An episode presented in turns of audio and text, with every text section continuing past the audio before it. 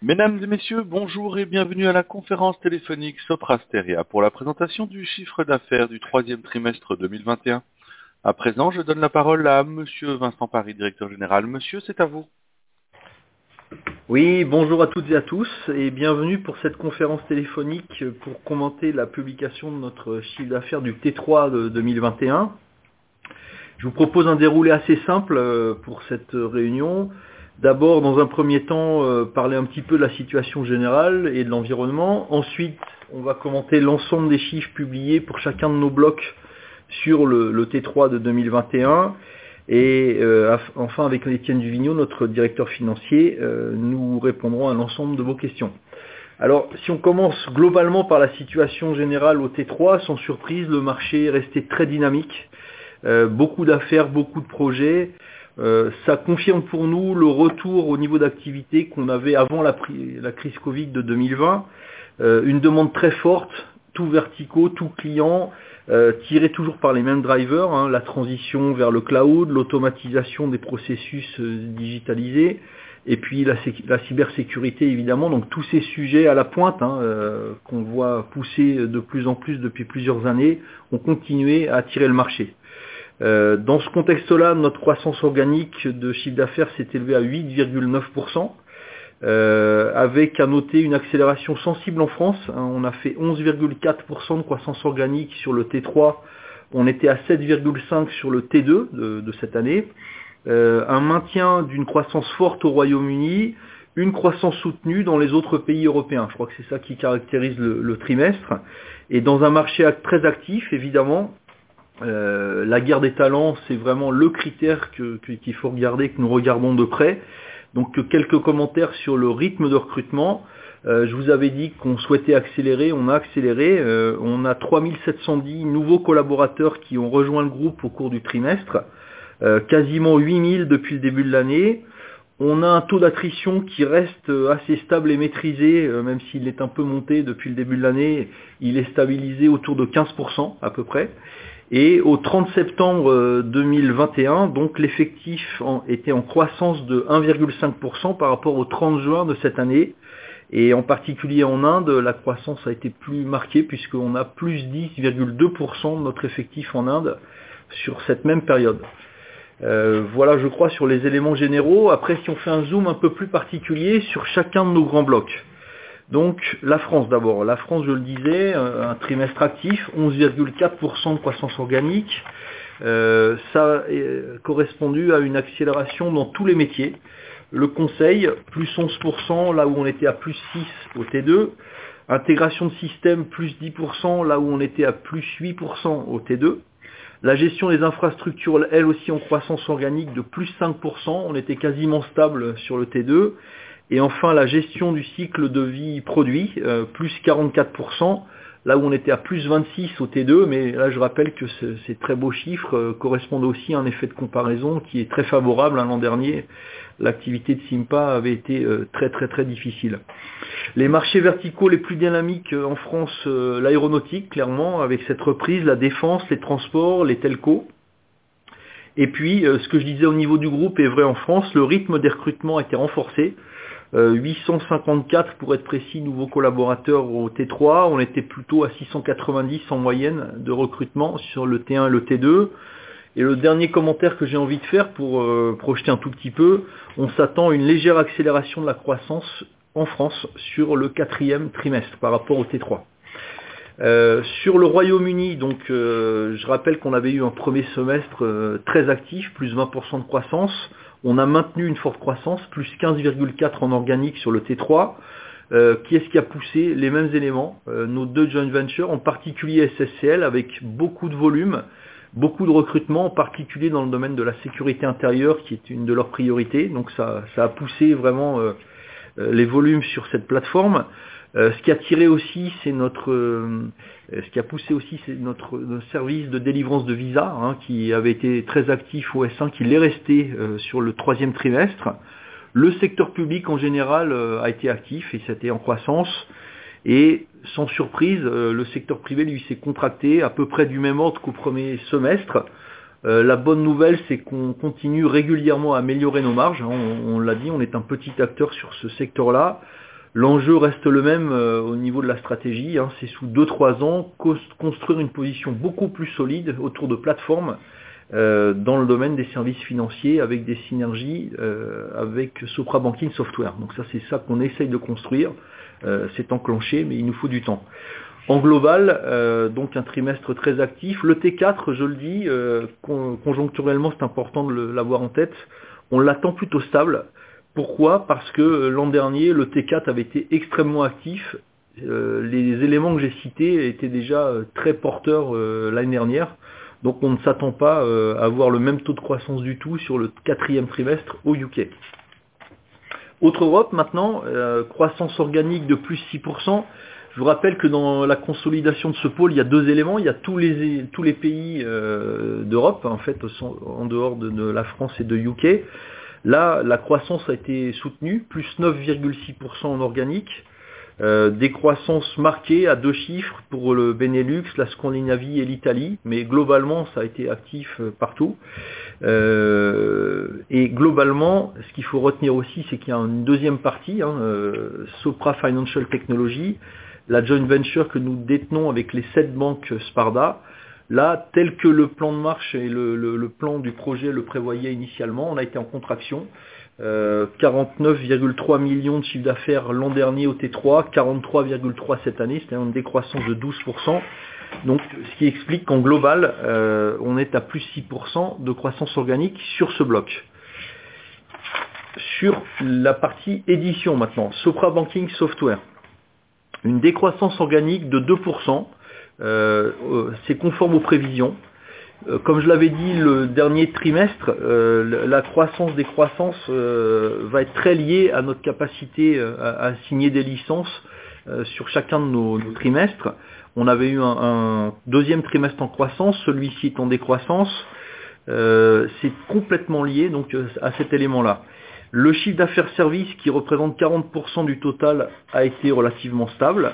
Euh, et puis ce qu'il faut retenir, hein, c'est ce que, que les décisions que nous avons prises euh, sont tenues et, on est dessus. Les plans de développement produits sont poursuivis.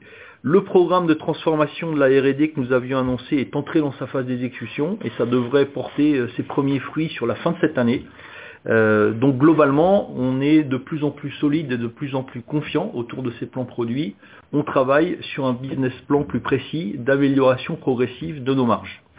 Et enfin, pour terminer sur euh, le, panorama global, les autres solutions, où je rappelle que les deux tiers de ce bloc, ce sont toutes nos, euh, activités autour des solutions RH et un tiers autour de nos solutions immobiliers, 6% de croissance organique, euh, et le commentaire qu'on peut faire, que j'avais fait en milieu d'année, on poursuit plus lourdement nos investissements afin d'accentuer la digitalisation des produits, de continuer à alimenter la croissance de façon vraiment à ce que nos solutions restent dans la durée, ouvertes au digital, et, ça nous permettra de rester offensifs. Voilà l'ensemble du tour euh, de, pistes que je pouvais faire sur chacun de nos blocs. Euh, quelques précisions sur la croissance externe, puisque vous avez vu qu'on a fait deux acquisitions ciblées, une en France, l'autre en Scandinavie. Euh, donc ces, acquisitions euh, en France concernent le domaine de la cybersécurité avec Eva Group, euh, un cabinet de cybersécurité de l'ordre de 33 millions de chiffres d'affaires en 2021.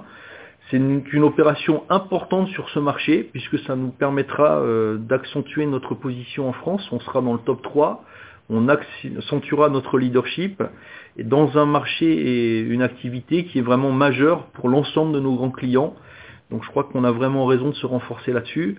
Et puis euh, sur la Norvège, euh, la société X Design, un chiffre d'affaires de 14 millions d'euros en 2021 à peu près, euh, environ 115 consultants et qui travaillent vraiment dans le domaine du conseil et du design de services digitaux. Donc là aussi, ça renforce nos positions euh, sur la partie norvégienne. Donc ces deux acquisitions vont vraiment, même si elles sont ciblées, euh, dans le sens de notre stratégie, valeur ajoutée euh, sur certaines parties, de façon à accélérer notre développement sur la transformation digitale. Ces deux projets d'acquisition devraient être finalisés en fin d'année ou en tout début d'année prochaine. Et pour terminer, donc les perspectives sur la fin de cette année 2021, Euh, T4, avec tous les commentaires que j'ai faits, on l'attend avec le maintien d'une forte dynamique de croissance, de l'ordre de 8 à 9% en organique, et nous confirmons les objectifs que nous avions communiqués au marché le 29 juillet 2021. Donc je les rappelle, le- la croissance organique du chiffre d'affaires supérieure ou égale à 6%, le taux de marge opérationnelle d'activité compris entre 7,7 et 8%, et enfin le flux net de trésorerie disponible compris entre 150 et 200 millions d'euros. Et puis je vous rappelle que la publication de nos résultats annuels 2021 se situera le jeudi 24 février 2022. Voilà ce que j'avais envie de partager avec vous sur le T3 et je vous propose maintenant avec Étienne de répondre à l'ensemble de vos questions. Merci mesdames et messieurs. Si vous avez une question, merci de composer le 01 sur votre clavier téléphonique. Il s'agit du 0 suivi du 1 sur votre clavier téléphonique. Première question de Nicolas David de Odo BHF. C'est à vous. Oui, euh, bonjour Vincent, bonjour Étienne. Euh, Bonjour. pour ces, ces bons chiffres et cette bonne euh, reprise d'activité confirmée. Euh, J'ai trois questions de, de- de- de mon côté. La première, c'est que j'aimerais bien comprendre les tendances que vous voyez actuellement sur les métiers. Euh, en tant que tel, vous avez certains de vos concurrents au niveau européen qui parlent, par exemple, d'une pression accrue sur les activités euh, de services applicatifs traditionnels. Je pense qu'ils parlent de, maintenance applicative, de testing. Est-ce que c'est quelque chose que vous voyez ou est-ce qu'on est plutôt dans la tendance passée euh, de ce point de vue-là? Et à l'inverse, on voit une très forte croissance hein, sur les services de, digitalisation. Euh, ici, est-ce que vous voyez par exemple une accélération euh, sur les prix notamment euh, qui pourrait, euh, qui pourrait euh, accélérer la croissance euh, déjà au Q3 et, à l'avenir et nous rappeler un peu le, mix que vous avez entre ces deux activités et comment vous voyez un peu l'évolution euh, au niveau groupe euh, avec l'évolution de, ce- de ces deux business en gros qui ont des, des trajectoires très différentes. C'est ma, première question. Ma deuxième question, c'est sur euh, votre guidance de marge que vous réitérez euh, ce matin. Euh, le, le- bas de fourchette de cette guidance, euh, il, implique en fait une marge second semestre qui est pratiquement stable par rapport au S2 l'année dernière et surtout un point en dessous de 2019, au S2 2019, alors même que, comme vous, vous dites euh, ce matin, vous, vous- renouez avec des niveaux de volume euh, équivalents à, celui de 2019 au, au Q3. Alors, qu'est-ce qui, qu'est-ce qui nous...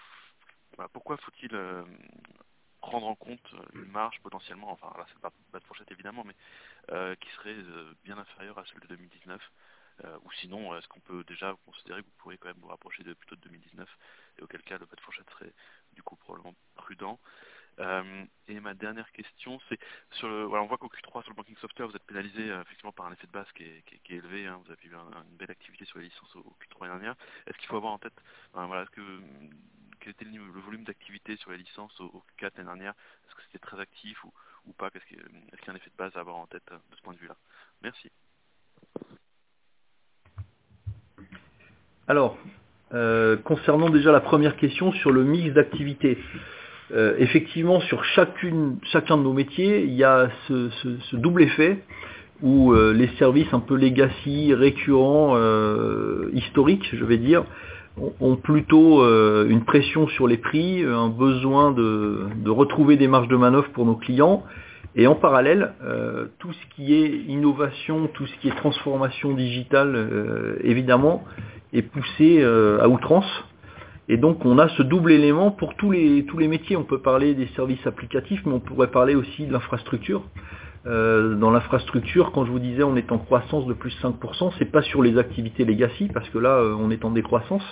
En revanche, tout ce qui est euh, opération de go to cloud, là évidemment c'est en croissance très forte. Et, donc sur les services applicatifs, je rappelle que nous on ne fait pas la distinction parce qu'on veut pousser à partir de nos positions, on considère que c'est vraiment une force énorme. Euh, transformer un patrimoine quand on n'est pas présent dessus, qu'on ne le connaît pas, c'est quand même beaucoup plus compliqué que quand on, travaille dessus en très grande proximité depuis des années. On pousse cette transformation et c'est évidemment ça qui, tire la croissance et ce que je dis là n'est pas nouveau. Euh, comment ça se passe au niveau des prix? Euh, Ça reprend doucement à la hausse. J'aurais attendu que la hausse soit plus rapide. Là, elle commence à arriver sur, euh, les derniers mois et, on espère que sur 2022, ça va pouvoir se poursuivre. Euh, il y a les effets d'avant-crise, de massification certainement, euh, mais globalement je suis pas inquiet sur le fait qu'on arrive à repousser nos, prix de vente, à les remonter sur les, trimestres qui vont suivre avec les conditions de marché que nous avons. Pour l'instant, si on le regarde sur le début de l'année, c'est en légère hausse, mais enfin il n'y a pas une hausse majeure. Euh, concernant les marges, euh, ben, on verra en fin d'année. Donc globalement, on travaille sur un peu toutes les optimisations. Je rappelle que on avait maintenu notre niveau de structure avec un chiffre d'affaires beaucoup plus bas, euh, étant conscient que la reprise allait être forte et violente, et on a préféré se préparer en, en maintenant toutes les équipes et, en investissant sur l'avenir. Donc évidemment, maintenant qu'on a retrouvé à peu près le, le même euh, chiffre d'affaires, on devrait retrouver effectivement euh, les marges qu'on avait avant crise. Est-ce que ça sera exactement dès le Q4 euh, l'année prochaine? C'est progressif. Je peux simplement confirmer qu'on est dans une logique d'amélioration, je confirme. Euh, c'est trop tôt pour donner une vision. C'est d'ailleurs pour ça qu'on est resté sur la même guidance du, du Q4.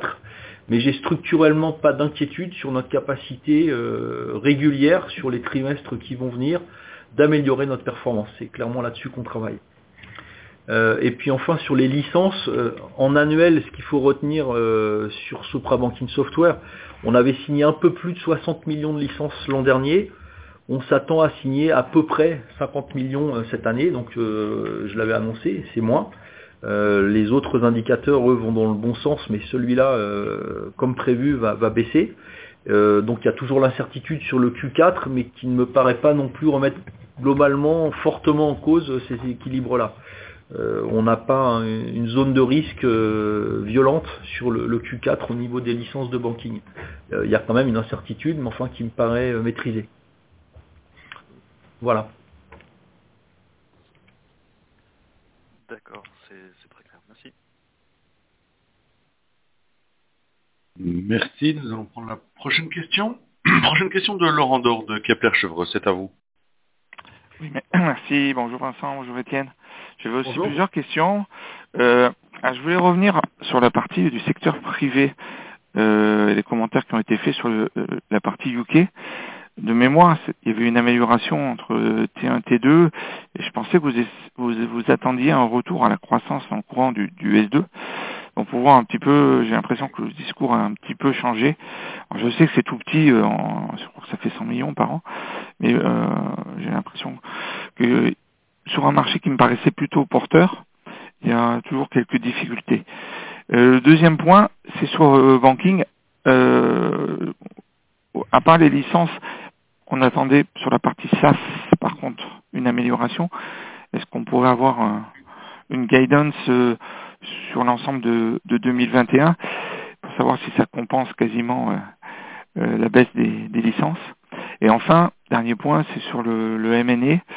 Est-ce qu'on pourrait avoir une idée de la profitabilité euh, à attendre à horizon 12 mois des deux acquisitions réalisées? Merci. Oui, alors, euh, première question, secteur privé au UK, c'est vrai. Euh, on espérait, avec la vision qu'on en avait au, à fin du T2, puisqu'il y avait une amélioration entre le T1 et le T2, je ne sais pas si c'était repartir en croissance, mais continuer d'améliorer ou d'être quasiment stable. On a décru. Euh, on a eu deux arrêts de, de projets avec euh, certains clients, pas, pas, de notre fait, hein, des, des, projets qui ne sont pas laissés, lancés ou des activités qui, se, qui ont diminué. Et on n'a pas, euh, c'est d'ailleurs ce que j'explique clairement depuis plusieurs trimestres maintenant, on n'a pas la capacité à compenser ça. Donc quand on est un petit acteur et qu'un client diminue sa sous-traitance ou qu'on perd un projet, ben, c'est compliqué de le compenser. Euh, donc effectivement, ça n'a pas été une bonne surprise sans que ça soit un drame, euh, parce que à l'inverse, euh, les marges trimestre après trimestre sur ce bloc qui est petit, hein, comme tu le disais, euh, s'améliorent. Ils sont pas au niveau du reste de euh, encore, bien sûr, mais, mais c'est mieux, ça, ça ne perd plus d'argent déjà, et ça s'améliore. On travaille là-dessus, et en parallèle, pour euh, éviter durablement d'être dans cette situation-là, on investit sur euh, des positions autour de plateformes, euh, qui est un vrai savoir-faire que nous avons euh, au UK hein, historiquement, autour donc du secteur financier avec Sopra Banking Software pour justement avoir une position beaucoup plus ré récurrente, solide et pas être soumis justement à, ce type d'éléments. sur la partie licence et SaaS, le SaaS est en croissance. Le chiffre précis, je vais me tourner vers Étienne sur l'année, une cinquantaine de millions d'euros sur la partie SaaS. C'est en croissance sur toutes nos lignes d'activité. Euh, voilà ce que je peux dire sur le, la, globalité. Il faudrait qu'on rentre plus en détail, sinon euh, trimestre par trimestre, mais c'est des grands chiffres que j'ai en tête. Et puis euh, la dernière question, oui, le, ah oui, le taux de marge des acquisitions. Excusez-moi. je peux dire que c'est plutôt au-dessus de celle du groupe, donc ça va plutôt tirer les marges du groupe vers le haut. on est dans des domaines de spécialité, donc c'est évidemment un critère important. Et au niveau des prix de transaction qui ne sont pas communiqués, est-ce raisonnable de partir sur des multiples une fois et demie ou deux, à deux fois les ventes pour ce type d'actif On ne commande pas plus que ça euh, à ce stade, hein, comme d'habitude. Euh, j'en profite puisqu'il y a la question euh, sur les prix d'acquisition. Hein. donc on a refait un peu une analyse depuis 2012 et évidemment j'enlève la fusion Soprasteria hein, qui brouille un peu les choses. Euh, je crois qu'on a fait 28 euh, acquisitions sur cette période-là, à peu près 1 milliard d'euros de, chiffre d'affaires sur l'ensemble de ces acquisitions, et ça correspond à une valeur d'entreprise de 800 millions, c'est-à-dire un, multiple de 0,8. Alors évidemment, euh, suivant les activités, c'est différent, mais c'est important d'avoir ce, bilan en tête. Parfait. Merci Vincent. Merci. Prochaine question de Emmanuel Parotte de Gilbert Dupont. C'est à vous. Oui, bonjour. Euh, bon, mes questions ont déjà été posées. Peut-être juste une précision sur, euh, sur la JV euh, SFT. Est-ce que vous pouvez nous, rappeler quand est-ce que vous anticipez le, le point bas, la stabilité de l'activité? Alors, euh, si vous voulez, on, met sur cette JV progressivement euh, en production euh, différents composants. Les premiers composants ont été mis en production, d'autres vont l'être d'ici la fin de cette année. je rappelle, c'est un contrat sur 13 ans hein, qui va jusqu'en 2032, qui est un contrat lourd. Il y a beaucoup d'optimisation à apporter, des priorités à donner. On doit revoir avec l'ensemble des banques d'ici la fin de cette année, début de l'année prochaine, l'ensemble des grands objectifs pour le futur, euh, à la fois euh, le, du côté de, la production, de ce qu'on doit mettre en production, du côté de notre plan de business aussi, euh, comment est-ce qu'on va attaquer le marché, pour affiner un petit peu dans quel ordre de priorité on va faire les choses. Euh, pour pousser très certainement plus que ce qu'on avait prévu initialement des services digitaux et différer certains autres sujets. Donc euh, euh, je ne suis pas super précis là sur l'ensemble des, échéances qui vont suivre parce qu'on est en train de revoir un petit peu les priorités dues à, l'accélération du marché et, à des, des, dire, des, éléments qui viennent un peu du marché allemand. donc on, Jusqu'ici, on a suivi exactement ce qui était, euh, ce qui était prévu, euh, avec un petit peu de délai sur la première partie, mais on est en train de mettre en production, comme je l'ai dit, et on redéfinit euh, la suite de manière assez itérative et progressive pour essayer d'être dans un mode le plus agile possible, ce qui n'était absolument pas le cas évidemment du, système d'information des banques au moment où on a commencé l'opération. C'est quelque chose de long, de lent et de lourd, hein, on ne l'a jamais caché non plus. Euh, parce qu'on on parle de quelque chose de très structurant sur le marché. Ok, et peut-être une, autre question sur, euh, sur la thématique de l'inflation, euh, sujet un peu d'actualité. Alors vous avez commenté côté prix de vente, côté ressources, d'autant plus que vous accélérez là sur le recrutement. Est-ce que vous pourriez commenter un petit peu l'évolution des salaires sur les nouvelles embauches et les peut-être les, les, demandes qui vont arriver sur vos sur vos salariés pour, euh, bah, pour bien vérifier que vous êtes confiant sur la, bonne tenue de la marge brute sur, euh, sur 2022 alors clairement, euh, les salaires sont à la hausse, c'est pas une surprise et, donc on s'adapte au marché en permanence. on a des plans d'action très simples pour maintenir notre pyramide. Est-ce qu'on arrivera exactement à maintenir le salaire moyen? C'est trop tôt pour le dire, mais on va recruter, ça c'est très clairement calé, plus de 80% de, débutants. Euh, c'est la seule façon de pouvoir pousser vraiment fortement les salaires et maintenir une pyramide et un âge moyen et un salaire moyen dans la durée. Donc là, on regarde ça d'extrêmement près. ceci étant, vu le marché là qui pousse fortement sur nos géographies, je n'exclus pas que le salaire moyen, malgré tout ça, monte un petit peu mais je ne suis pas inquiet du tout euh, sur la tenue des marches parce que je ne vois pas pourquoi le prix de vente n'augmenterait pas à minima euh, du, même, euh, du même niveau, hein, je le disais tout à l'heure. On, est en train de, s'employer justement sur nos opérations pour maintenant et demain à, remonter nos prix de vente. Donc effectivement c'est un aspect crucial hein, de, de, cette question-là sur lequel on, on travaille, mais c'est pas nouveau, hein. c'est quelque chose dont on a l'habitude, qui est amplifié par le marché, effectivement. Ok, merci beaucoup. Merci. Prochaine question de David Marcon de Société Générale, c'est à vous. Bonjour messieurs, bonjour Vincent Etienne. Euh, moi j'avais euh, trois questions, euh, principalement sur Sopra Banking Software. Je suis désolé, euh, elles, sont toutes dessus. Est-ce que euh, vous pourriez faire un petit commentaire sur l'évolution du pipeline Moi, j'avais retenu qu'en milieu d'année, ça n'avait pas forcément autant évolué que vous l'aviez imaginé en début d'année. Est-ce que les choses ont changé? Est-ce que les, choses se sont accélérées depuis l'été? C'est vrai que Téméno, ça fait plutôt des commentaires euh, positive sur les intentions de dépenses des clients européens, avec un, time lag de, de, six mois par rapport à ce qu'ils voyaient aux US. Ma, deuxième question, toujours sur Sopra Banking Software, je, reprends celle de Laurent. En fait, c'est sympa de nous avoir donné les 50 millions de targets de subscription, mais ça se compare à combien en fait euh, en 2020 Qu'est-ce qu'on pourrait avoir la base 2020 euh, pour comparer au target de 50 millions d'euros pour 2021 Ma troisième question, c'est sur les services euh, de Sopra Banking Software. Est-ce qu'il faut s'attendre au Q4 Donc on comprend bien qu'au Q3, ça, a été beaucoup mieux effectivement qu'au premier semestre. Est-ce qu'il faut s'attendre à ce que Q4 soit dans la tendance de Q3 où il y a des choses, euh, des, effets de base ou des changements de comportement client à prendre en compte ou l'application de votre stratégie de désengagement de certains services à faible valeur ajoutée qui pourraient jouer? Euh, et ma dernière question sur Sopra Banking Software, vous avez fait un super événement, le Summit, où ils ont présenté beaucoup, beaucoup de choses, beaucoup de questions très intéressantes. Est-ce que, euh, est-ce que ça, il faut l'extrapoler ou en tout cas penser que quand on fait un événement de cette ampleur, euh, c'est qu'on a quand même des ambitions pour 2022 euh, en termes de commerce un peu plus agressives, un peu plus importantes, on va dire pas agressives, un peu plus importantes que les années passées. Merci beaucoup. Alors, euh, commentaire sur le pipeline, je, dirais qu'il est dans la continuité, c'est actif. Euh, je ne peux pas dire qu'il est nettement plus fourni, mais il n'a pas fondu non plus. On est dans, le même contexte, mois après mois.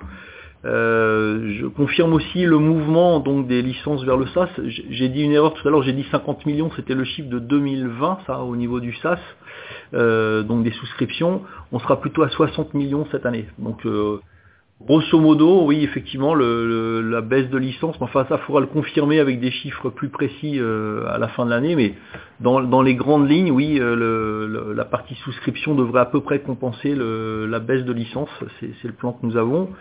Après, je rappelle qu'on travaille sur nos plans produits, que la croissance, euh, on l'attend plutôt d'ici à peu près deux ans, puisque le temps qu'on ait vraiment tout consolidé, euh, on va plutôt travailler sur la transformation de notre R&D, se focaliser sur des priorités, accepter ce, changement de modèle des licences vers la souscription, euh, de façon à être en capacité d'être plus offensif après cette période-là. Et, c'est tout ça qu'on est en train de travailler pour donner une vision plus précise au, niveau économique. Sur la partie service, même un peu même commentaire, je vois, vois pas de rupture ni d'éléments de comparaison. Euh, la croissance, des croissances des prochains trimestres va vraiment dépendre et de l'effet de comparaison licence et de euh, décisions qui vont se prendre durant le trimestre ou qui peuvent glisser. Et donc c'est ça qui va un peu rythmer. Mais évidemment, on va le regarder, mais pour avoir les grandes tendances. Mais, je crois qu'il faut le regarder avec plus de hauteur que du trimestre au trimestre, tant qu'on n'a pas fini euh, l'ensemble de ces plans d'action. Et concernant la partie Summit, effectivement, on a de très bons retours. C'est une très bonne nouvelle. Euh, je crois que les clients ont beaucoup apprécié. Il y a effectivement euh, certaines attentes et certains dossiers qui pourraient émerger, hein, comme, comme d'habitude dans ce type d'événement. C'est d'abord une question de notoriété, d'image, et je crois que là on a été prégnant sur le marché. Euh, en interne aussi, ça a vraiment un effet très positif. Donc euh, on est très content de l'organisation de cet événement sur lequel on a, et ça fait plaisir, beaucoup de très bons retours. Euh, je crois qu'on avance vraiment dans la bonne direction au niveau de, de Supra Banking Software et, ça va se confirmer. Et juste Vincent, quand tu dis dans deux ans, c'est là où on insistera sur la croissance. Dans deux ans, c'est y compris 2021, c'est-à-dire que pour le pour mettre un chiffre dessus, oh. c'est 2023 ou 2024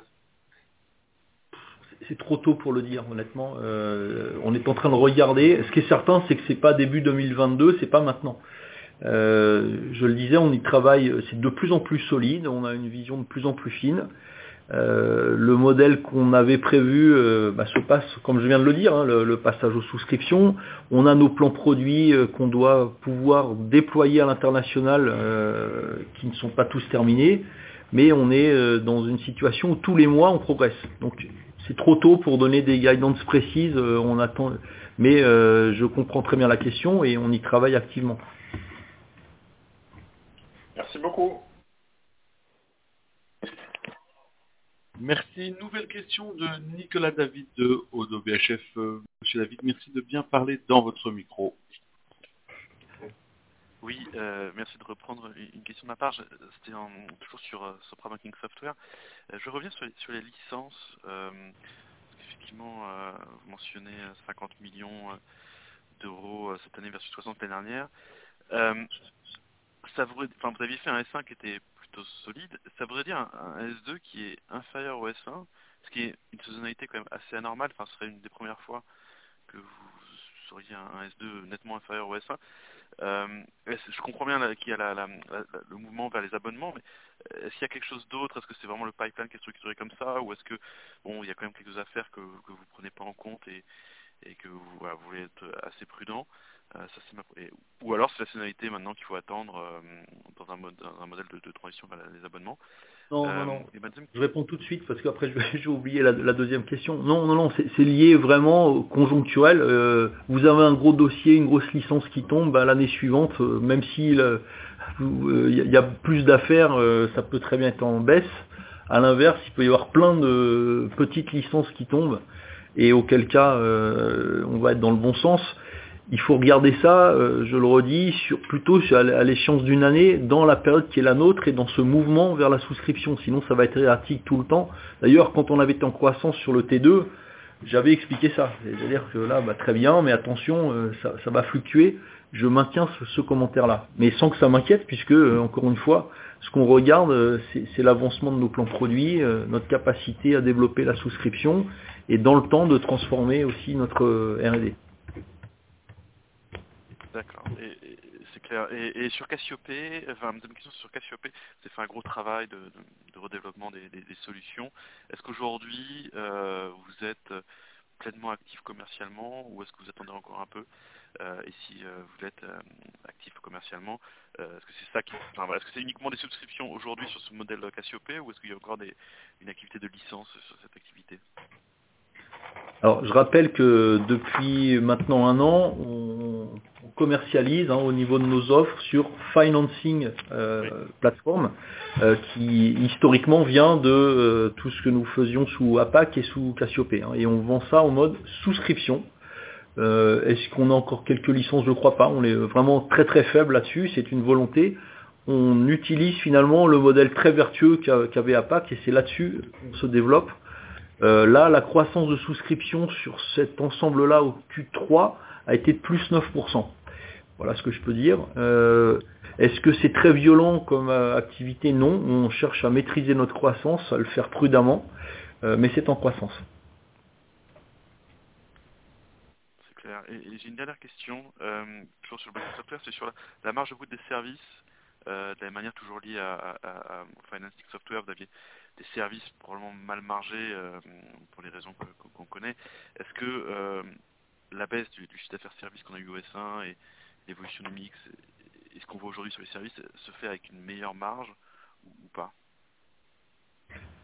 Dans la durée, là aussi, je ne vais pas commenter trimestre après trimestre parce que là, il peut y avoir des éléments positifs ou négatifs d'ailleurs.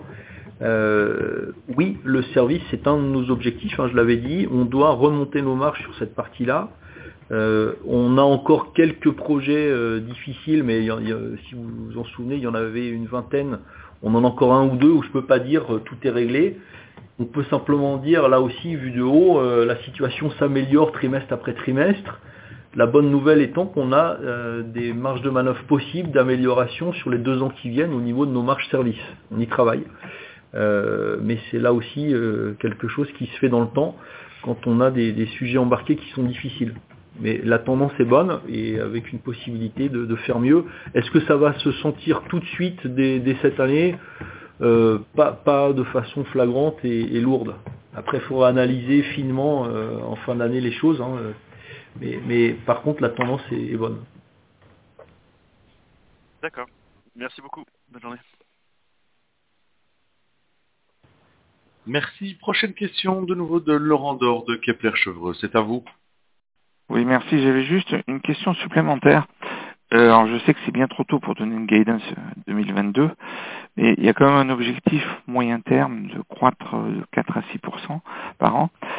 J'ai essayé de réconcilier un petit peu le momentum sur les effectifs, euh, qui est toujours quasi stable en fait, hein, septembre à septembre, et, et, et les ambitions de l'année prochaine.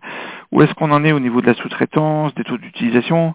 En fait, comment va se structurer cette, croissance sur les, trimestres à venir? Parce que cette année, vous avez un rebond des taux d'utilisation, sans doute de la sous-traitance, mais euh, je m'inquiète un peu sur un horizon 6-9 mois.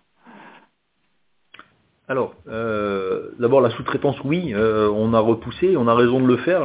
L'expérience de la crise de 2020, s'il y avait besoin, nous prouve qu'on a raison d'avoir un, taux minimum de sous-traitance, pas trop haut, mais tant qu'on est à 10-15% de notre activité qui est sous-traitée, sur les choses qu'on a choisi de sous-traiter, c'est bien. Et donc euh, on n'est pas encore à ce rythme-là, simplement euh, à, date, je crois qu'il y a 800 sous-traitants de plus euh, au niveau du groupe par rapport à ce que nous avions en début d'année. On va continuer à pousser parce que tant qu'on n'aura pas atteint cette limite, je considère qu'il faut le faire. Euh, on va pousser nos centres euh, X-Shore, hein, j'ai parlé de l'Inde tout à l'heure, on va continuer à essayer d'amplifier. Euh, même chose sur les centres que nous avons en Espagne et en Pologne. Et puis sur le reste, on a un plan de recrutement beaucoup plus ambitieux cette année pour l'année prochaine que ce que nous avions à la même époque l'an dernier. La, partie recrutement, il y a quand même une certaine inertie et évidemment, il y a un an, on était beaucoup plus prudent dans notre approche hein, euh, concernant 2021 que ce qu'on peut l'être aujourd'hui en regardant dans le rétroviseur en disant tiens bah, sachant ce qui s'est passé euh, évidemment. Mais euh, le temps de relancer la machine le, premier trimestre bah, je l'expliquais hein, alors que c'est normalement un des moments où on doit être le plus actif évidemment là on part lancer. Dans un marché on va pas se cacher non plus évidemment plus tendu de ce point de vue là donc je dis pas que c'est simple, euh, ni que c'est sûr, mais on part avec une ambition affirmée, beaucoup plus lourde euh, que l'année dernière à la même époque, avec euh, l'ensemble du contexte qu'on maîtrise vraiment complètement au, niveau de, la pression sur ces, sur ces recrutements. Donc je ne peux pas être assurant non plus parce qu'il va falloir délivrer ça, mais je ne vois pas pourquoi on n'aurait pas cette capacité. D'ailleurs, euh, ce qui est assez rassurant, c'est de voir qu'on a su accélérer, bien qu'on ne soit pas parti euh, au plus fort, euh, sur le T3. Donc maintenant, on va suivre ça régulièrement. On a une ambition aussi de ne pas dégrader l'exigence, hein, parce que recruter beaucoup de volume, c'est toujours possible, hein, je le rappelle. évidemment, on est dans un, dans, un marché de valeur, on veut vraiment se différencier de plus en plus, donc on, ne sacrifie rien du tout sur ce, sur ce sujet-là. On reste exigeant, mais avec une ambition plus forte et, un investissement plus fort de ce côté-là. Très bien, merci. Merci, nous n'avons pas d'autres questions pour l'instant. Mesdames et messieurs, si vous avez encore une question, merci de composer le 0 suivi du 1 sur votre clavier téléphonique. Il s'agit du 0 suivi du 1 sur votre clavier téléphonique, le 01.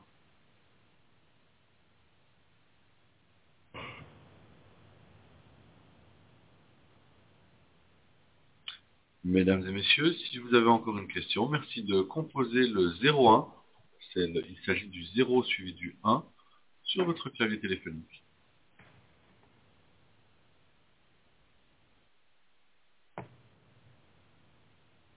Nous n'avons actuellement pas d'autres questions. Nous allons patienter quelques instants. Je rappelle, si vous avez une question, vous devez composer le 0 suivi du 1 sur votre clavier téléphonique.